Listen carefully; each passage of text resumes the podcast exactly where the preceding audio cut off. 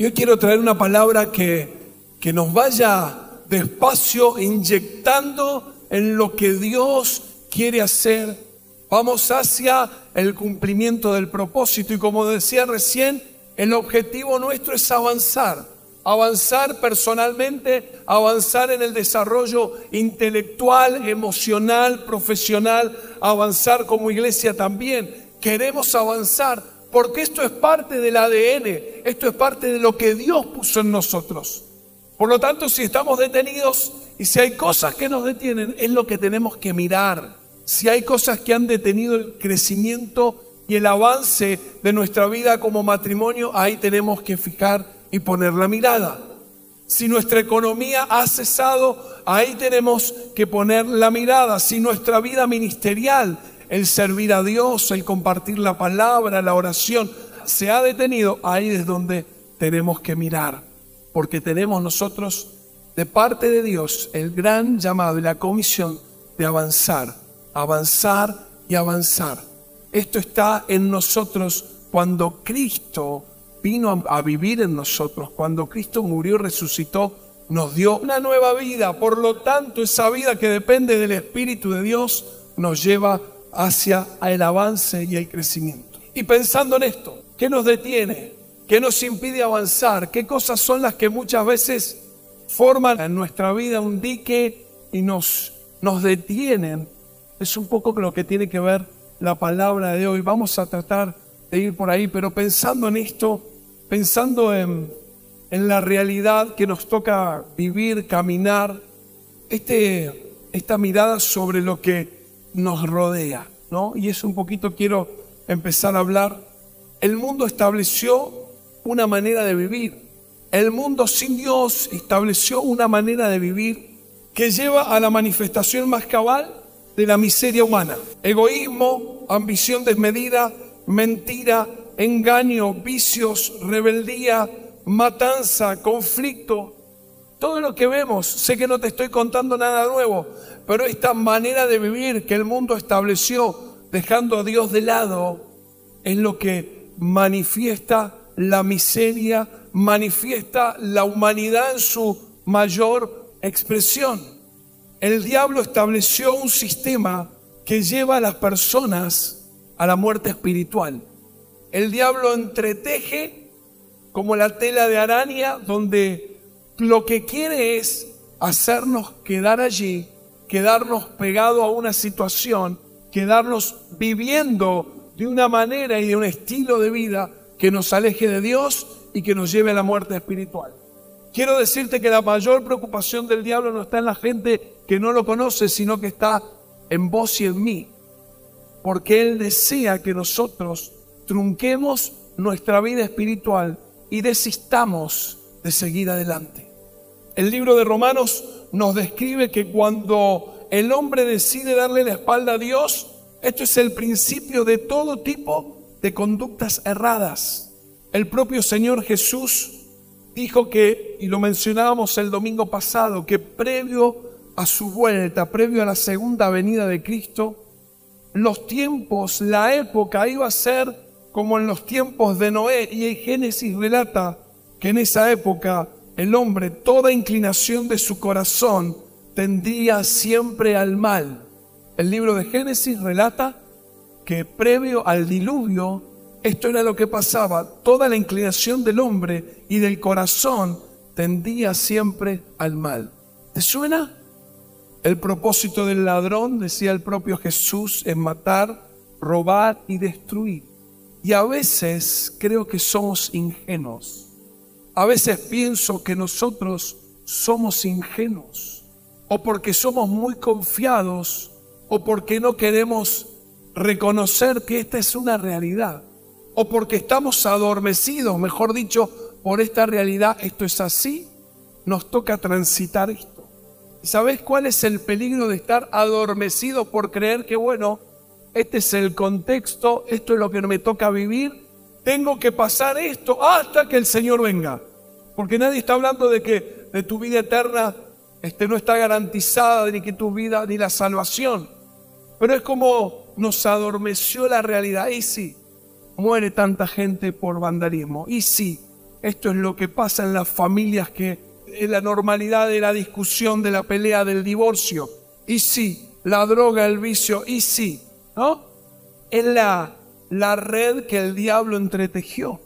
Y a veces nosotros, y este es el peligro, caemos en pensar que esto es la normalidad a la cual nos tenemos que enfrentar. ¿Sabe qué? El diablo no va a parar. Hoy no voy a predicar del diablo, pero quiero hablar de este contexto. El diablo no va a parar hasta destruirte. Lo dijo el Señor Jesús en el libro de Juan, lo leí recién, matar, robar y destruir. Ese es el propósito, lo creas o no.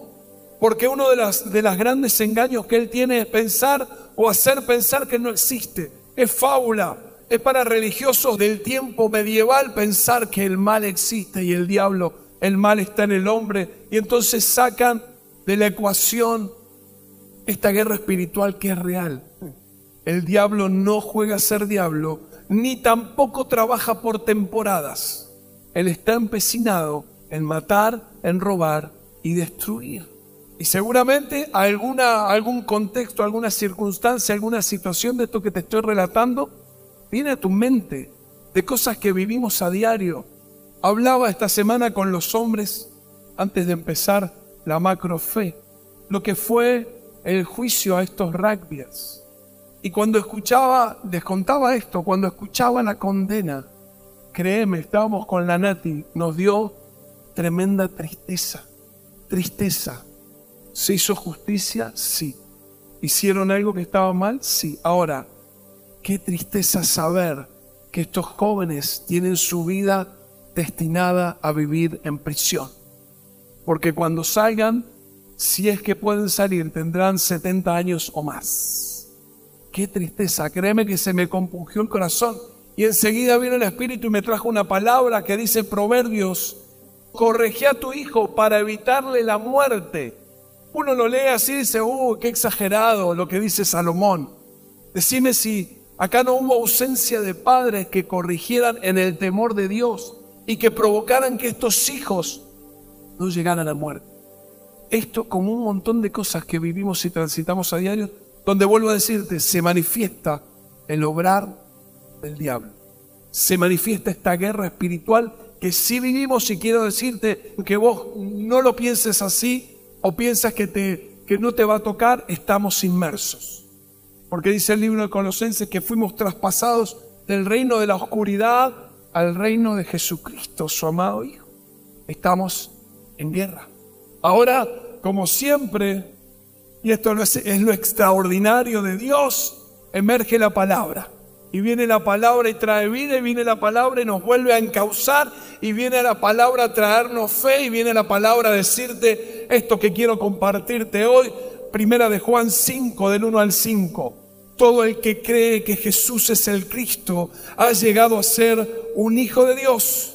Y todo el que ama al Padre ama también a los hijos nacidos de Él.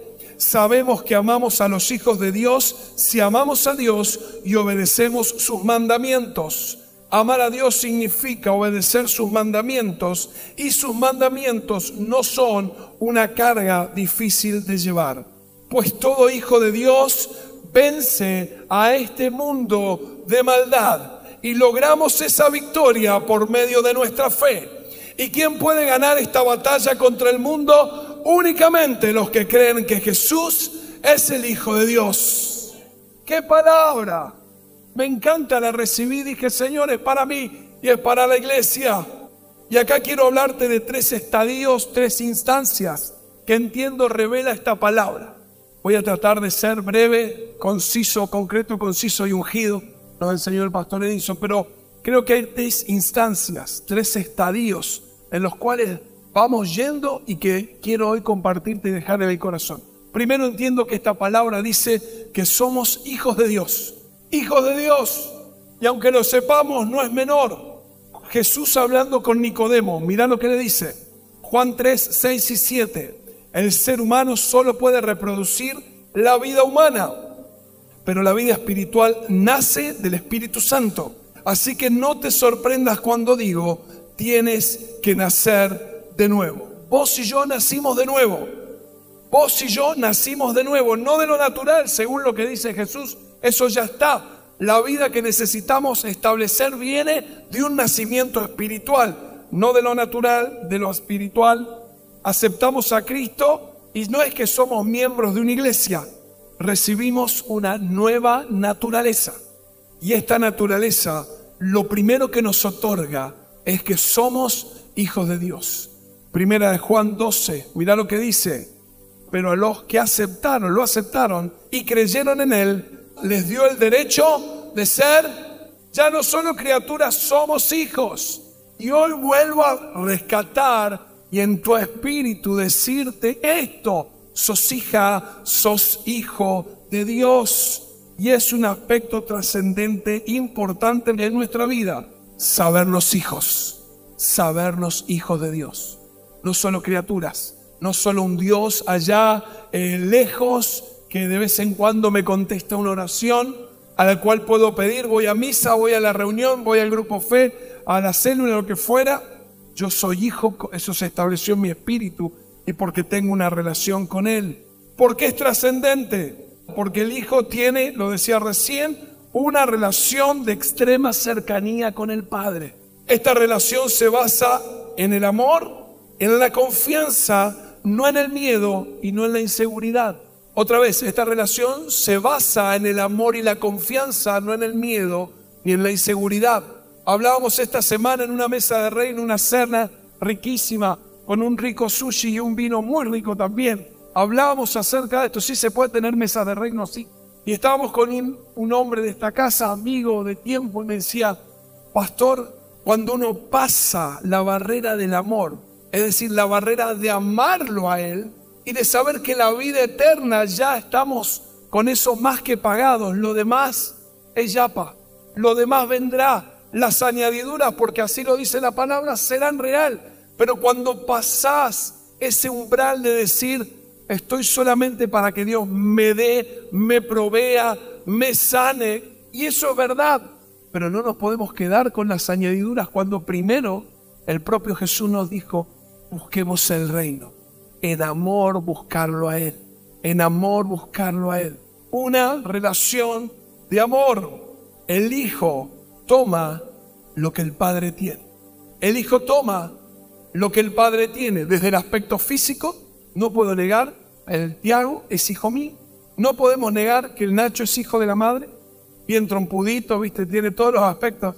Y la Agustina es más mezcla. Pero hay cosas físicas que hablan de que son nuestros hijos, ¿sí o no? No podemos negar en, las maneras de hacer, en la conducta. Este habla como el padre. Hablaba esta semana con un amigo de mi papá de mucho tiempo que está viviendo en Chile. Me dice, hablas igual que tu viejo, me dice. No sé en qué, pero él dice que me encuentra parecido en el hablar de mi papá. Tomamos esos aspectos, pero también tomamos de la esencia, tomamos de lo que Dios es. Eso nos distingue como hijos. No solo cuánto tenemos Él nos pueda dar, sino lo que hay en nosotros. Romanos 8, 15 y 16. Mirá qué hermosura. Y ustedes no han recibido un espíritu que los esclavice al miedo. En cambio recibieron el Espíritu de Dios cuando Él los adoptó como sus propios hijos. Ahora los llamamos, ¿cómo? ¿Cómo? Pues su espíritu se une al nuestro para confirmar que somos hijos de Dios. No es menor. Y otra vez el Espíritu Santo te dice, sos hija, sos hijo. Y esta es la realidad, es tu realidad. No la niegues, no la niegues. El hijo pródigo se fue, hizo de la suya, caminó por ahí, pero después no pudo negar que pertenecía a una casa. No pudo negar que tenía una relación o que deseaba y anhelaba volver a esa relación con su padre. Somos hijos. El siguiente estadio, ya sabemos que somos hijos. Y oro en el nombre de Jesús para que esto hoy, de una vez por todas, se revele a tu espíritu. En el nombre de Jesús, Espíritu Santo, sé vos el que nos convenza. Hablamos tanto de paternidad, creemos tanto en la paternidad, queremos caminarla, anhelamos caminarla, pero a veces andamos como huérfanos. En el nombre de Jesús, Espíritu Santo, revelanos que somos tus hijos, que somos hijos de un Padre que nos ama, que somos hijos de un Padre que nos ama, que somos hijos de un Padre que nos ama. El siguiente estadio, y ya empieza a haber responsabilidad de parte nuestra también, hijos obedientes. Dice esto que leímos, amar a Dios significa obedecer sus mandamientos y sus mandamientos no son una carga difícil de llevar. Parecería que hay contradicción en esto, pero lo establece la palabra como una verdad tremenda que hoy quiero que abracemos juntos. La consecuencia directa y práctica de amar a Dios se manifiesta en el vivir de acuerdo a su palabra y eso es obediencia. Lo concreto, lo manifiesto de que yo lo amo es que lo obedezco. Es que la palabra de Dios para mí no es una opción. Bueno, a ver, voy a decidir entre estas cosas que tengo para decidir. Bueno, está la palabra de Dios, está este libro de psicología que me prestaron, está esta cuestión oriental que tengo. La palabra de Dios para nosotros es lo que nos rige porque es lo que Él dice. Por lo tanto, como lo amamos a Él, amamos lo que Él dice y procuramos vivir lo que Él dice. Ese amor me impulsa a obedecer. Y acá está el secreto. Decíamos recién, no sabemos hijos. Si no sabemos hijos, lo amamos. Y si lo amamos, que es lo que dice Juan, ¿quién otro podría haber escrito acerca del amor? Si lo amamos, no te va a ser difícil obedecer. Si hay esa relación, ese vínculo, esa cercanía de amor, no va a ser difícil que la palabra de Dios sea para vos una fuente de inspiración y de vida. Ese amor me impulsa a obedecerlo. Como conozco a mi papá, lo obedezco. Como conozco quién es y sé que no me va a hacer mal y sé que la espera de lo que le pido es para mi bien y sé que este proceso me ayuda a todas las cosas para bien y sé que Él está trabajando en mí, entonces obedezco. El amor me convence a obedecerlo y el amor me convence que es seguro obedecerlo. ¿Sabes por qué? Porque es la mejor opción para mi vida. Obedecer a Dios es la mejor opción para mi vida. Obedezco porque en la obediencia está encerrada mi bienestar. En la obediencia está encerrado mi bienestar. En estos meses estamos trabajando esto de la obediencia con el Tiago. Con los más grandes, gracias a Dios, ya están encaminados. Se sabe el hijo más chico, una diferencia tremenda con el hermano mayor, entonces él juega o está viendo la tele o donde está. Tengo hambre, tengo sed. Y allá los padres barra medio abuelos iban a darle, ¿no? el más chico. Sí, un día estábamos con la Nati ahí metido en la conversación y todo, y no, y pedido ya, tengo sed. Yo la miro en la este pibe no está gastando. Digo, vení, vení, anda a abrir la heladera. Y ya no le gustó mucho, ¿viste? Puso cara de circunstancia y se quedó. Listo, la, la madre amagó, le digo, no, no, no, quédate ahí. Abuelita, quédese ahí. No. Entonces se quedó, pasaron unos minutos porque tenía sed, tengo sed. Entonces lo volvió a mirar y le dijo, hijo, levántate y anda a la heladera a buscar la botella de agua. Está su mano, no, no le voy a pedir a que haga algo que le complique. Así que refunfuneando fue. Después la otra cosa que hace, él come cuando está ahí por ahí en la mesa ratonera en el living y deja todo. Entonces ahora levante su vasito, levante su platito y llévelo a lavar. Y me mira como, ¿por qué no lo haces vos? ¿Cómo? Ah, yo lo llevo, yo lo llevo. Le estoy enseñando orden, pero le estoy enseñando a obedecer. Porque es lo mejor para él. Porque no quiero que sea un niño malcriado. Le estoy enseñando a obedecer. Porque sé que es lo mejor para él. Porque la obediencia lo va a resguardar, porque la obediencia le va a dar relación con su entorno, porque la obediencia le va a ayudar a reconocer la autoridad donde sea que él esté, le va a traer beneficios. Lo que Dios genera en nuestra vida es para que esa obediencia genere un bienestar para nosotros. La obediencia me hace alcanzar su bendición en el aquí y en el ahora. Deuteronomio 30, 19, 20. Mirá qué pasaje tan con tantos miles de años y cómo la palabra de Dios viene a traer vida Dios hablándole al pueblo de Israel a través de Moisés y le dice, hoy te he dado a elegir entre la vida y la muerte, entre bendiciones y maldiciones. Ahora pongo al cielo y a la tierra como testigo de la decisión que tomes. Ay, si eliges la vida, para que tú y tus descendientes puedan vivir. Puedes elegir esa opción al amar, al obedecer y al comprometerte firmemente con el Señor tu Dios. Esa es la clave para tu vida. Y si amas y obedeces al Señor, vivirás muchos años en la tierra que el Señor juró dar a tus antepasados, Abraham, Isaac y Jacob. ¡Wow! Dios poniendo la bendición y la maldición para que seamos nosotros a través de la obediencia que la activemos o no.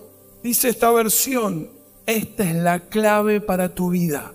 Esta es la clave para tu vida, para tu descendencia y para vos.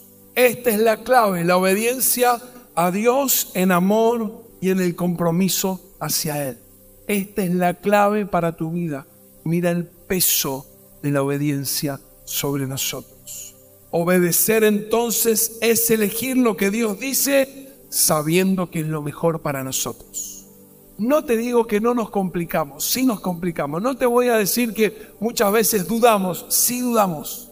Pero si creemos que Dios tiene planes de bien para nosotros, tenemos que soltarnos en amor, a obedecer y a caminar su palabra.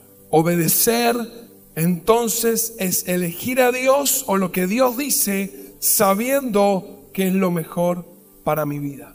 Soy hijo, soy un hijo obediente y ahora soy un hijo que vence. Ahí está la importancia de lo que venimos hablando. Todo hijo de Dios vence a este mundo de maldad y logramos esa victoria por medio de nuestra fe. ¿Y quién puede ganar esta batalla contra el mundo? Únicamente los que creen que Jesús es el Hijo de Dios. Cuando hablamos de mundo no hablamos del planeta Tierra. Cuando hablamos de mundo no hablamos de lo físico, lo que vemos. No hablamos del globo terráqueo. Cuando hablamos de mundo hablamos del sistema de valores y principios que son contrarios a Dios y al reino de los cielos. Cuando hablamos del mundo hablamos de los principios y los valores que son contrarios al reino de los cielos. Ese sistema que va en contra de lo que Dios dice y establece. Eso es cuando hablamos del mundo a lo que nos referimos y a lo que la palabra se refiere. Primera de Juan 2.15, vamos avanzando. No amen a este mundo ni las cosas que él ofrece, porque cuando aman al mundo no tienen el amor del Padre en ustedes, pues el mundo solo ofrece un intenso deseo por el placer físico, un deseo insaciable por todo lo que vemos y el orgullo de nuestros logros y posesiones. Nada de eso proviene del Padre, sino que viene del mundo. Y este mundo se acaba junto con todo lo que la gente desea, pero el que hace lo que a Dios le agrada, vivirá para siempre. O sea que vamos más profundo. Ya no solo hablar de obedecer o no obedecer, sino que acá Juan dice, no ames lo que Dios no ama. Por eso es lo importante de esta relación con Dios, porque la única manera de dejar, como dice acá, el intenso deseo por el placer físico, el deseo insaciable de lo que vemos y el orgullo de nuestros logros y posesiones, la única manera de que eso no nos gobierne, de que eso no se establezca como un valor de vida para nosotros es amar a Dios, amar a Dios. Cuando amamos a Dios, ese amor que nos abraza, que no lo entendemos, que es sobrenatural, que viene sobre nosotros, nos permite pararnos en Él y rechazar todo lo que viene del mundo. Y acá está la trampa. Acá está la trampa, lo que decíamos al principio. Ir detrás de todas estas cosas pensando que ellas son nuestra realización o que en ellas hay realización. Hay placer, hay deseos, hay eh, satisfacciones, hay logros alcanzados, pero ¿sabes qué? En todo eso no hay realización, no hay plenitud. No es solo esto, no es solo el alcanzar, no es solo el poseer, no es solo el tener, no es solo el ir por nuestro crecimiento y desarrollo. Eso está bien, pero eso no te realiza, eso no dice quién sos y eso no te da plenitud. Dice Pablo, Efesios 2.2, vivían en pecado igual que el resto de la gente, obedeciendo al diablo, el líder de los poderes del mundo invisible, quien es el espíritu que actúa en el corazón de los que se niegan a obedecer a Dios. Entonces los que se niegan a obedecer a Dios obedecen al diablo y viven en pecado. Los que obedecen se niegan a obedecer a Dios, permiten que el corazón se les llene de amargura y viven en pecado. Todas las personas, absolutamente todas las personas, por más que las veas en un bienestar aparente, si empezás a rascar, si abrís el corazón, lo pones sobre la mesa, vas a encontrar una necesidad profunda de Dios. Todos, absolutamente todos fuimos creados para vivir en relación con Dios. Todas las personas. No dice que Jesús vino a morir por algunos, vino a morir por todos. Y la oferta para todos. Por lo tanto, esto denota que la necesidad nuestra siempre será, primero, saciada por Dios. ¿Quién puede ganar esta batalla contra el mundo? Lo he venido diciendo, lo he manifestado. Estamos en una batalla. Estamos en una guerra espiritual. Estamos en una batalla contra los valores que quieren venir a imponerse, las ideologías, el humanismo y todo lo que quiere traer el diablo como la verdad. Estamos en una batalla. Por eso orar no es solamente buen hábito, orar es un arma espiritual. Por eso adorar no es solo música agradable, es un arma espiritual. Por eso la palabra de Dios no es solo saber lo que dice, es un arma, es una espada espiritual. La fe que vence al mundo es aquella que se desarrolla y la que crece y la que lleva a la, a la vida diaria la palabra. La fe aplicada en el desarrollo de la oración, de la adoración y de la palabra es la que vence al mundo. Juan muestra que la fe, el amor y la obediencia la fe, el amor y la obediencia se relacionan entre sí. La fe nos conduce a una relación de amor con Dios. Ese amor nos lleva a amar a nuestros hermanos y la obediencia a su palabra. Y dice, esto no es gravoso porque los beneficios prácticos de obedecer la palabra de Dios contribuyen por entero a nuestro bienestar y a la satisfacción de aquellos que aprenden a aplicarla en la vida. Nuestra fe nos trae victoria sobre el mundo, sobre todo ese sistema de valores contrarios a Dios. Nos provee un arma espiritual con la que nosotros podemos combatir tentaciones y preocupaciones de la sociedad. Tu fe, mi fe, vence al mundo. Nuestra fe puesta en Cristo es la que vence. En este estado de hijos que somos, de hijos obedientes que cumplen la palabra, entonces ahí sí se va a manifestar y vamos a anteponer. Y acá está el punto. De acá donde quiero ir un poco más profundo.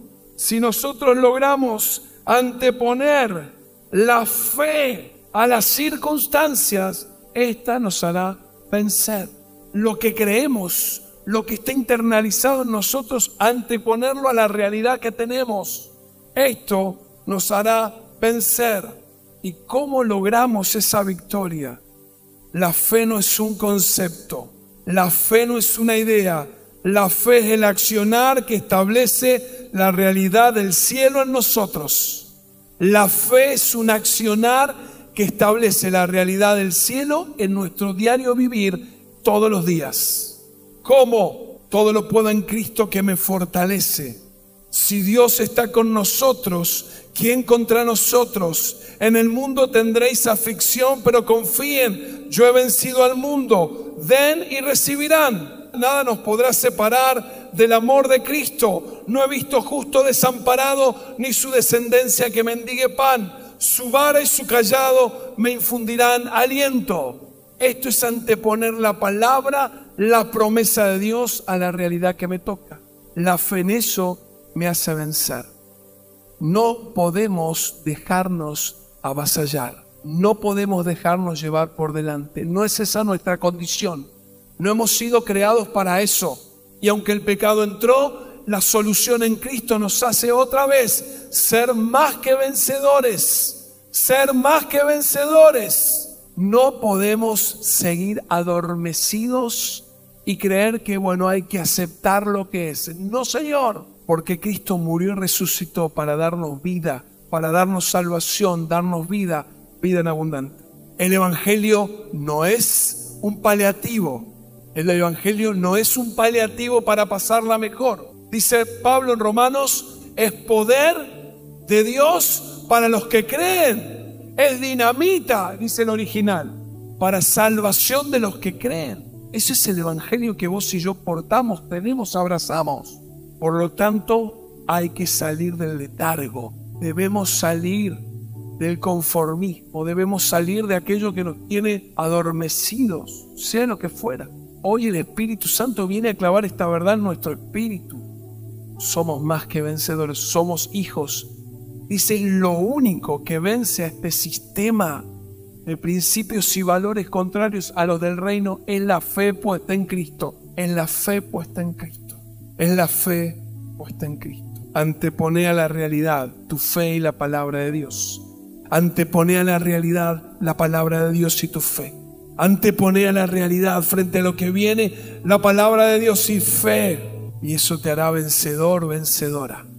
Eso te hará elevarte. Eso te hará saber que en vos hay un propósito. Iglesia, este año vamos a avanzar. Este año debemos avanzar. Y aquello que nos moverá, que será el motor que nos impulse, no serán nuestras capacidades ni confiar en nosotros, sino nuestra fe puesta en Dios. Nuestra fe puesta en Cristo nos hará avanzar. Nuestra fe puesta en Cristo nos hará avanzar y llegaremos al cumplimiento del año llenos de vida, llenos de vida, llenos de vida, llenos del propósito de Dios. Yo lo creo. No fuimos creados para ser subyugados. No fuimos salvos para vivir en derrota o conformismo. No encontramos el Evangelio, como decía recién, un paliativo. El Evangelio es poder de Dios en acción para salvar a los que creen. Nuestra condición no solo es de hijos, no solo es de hijos obedientes, es de hijos que vencen. Y hacia allá nos dirigimos. Y hacia allá nos dirigimos. Y hacia allá nos dirigimos. Estamos terminando ya. Pero quiero que te vayas hoy con esto. Mi fe puesta en Cristo vence mis circunstancias y mis realidades negativas. Mi fe puesta en Dios me hará avanzar y crecer. Mi fe puesta en Dios es la que me va a elevar. Mi fe puesta en Dios hará que las promesas dejen de ser promesa para ser realidad. Mi fe puesta en Dios, aunque me cueste, voy a alcanzar las promesas.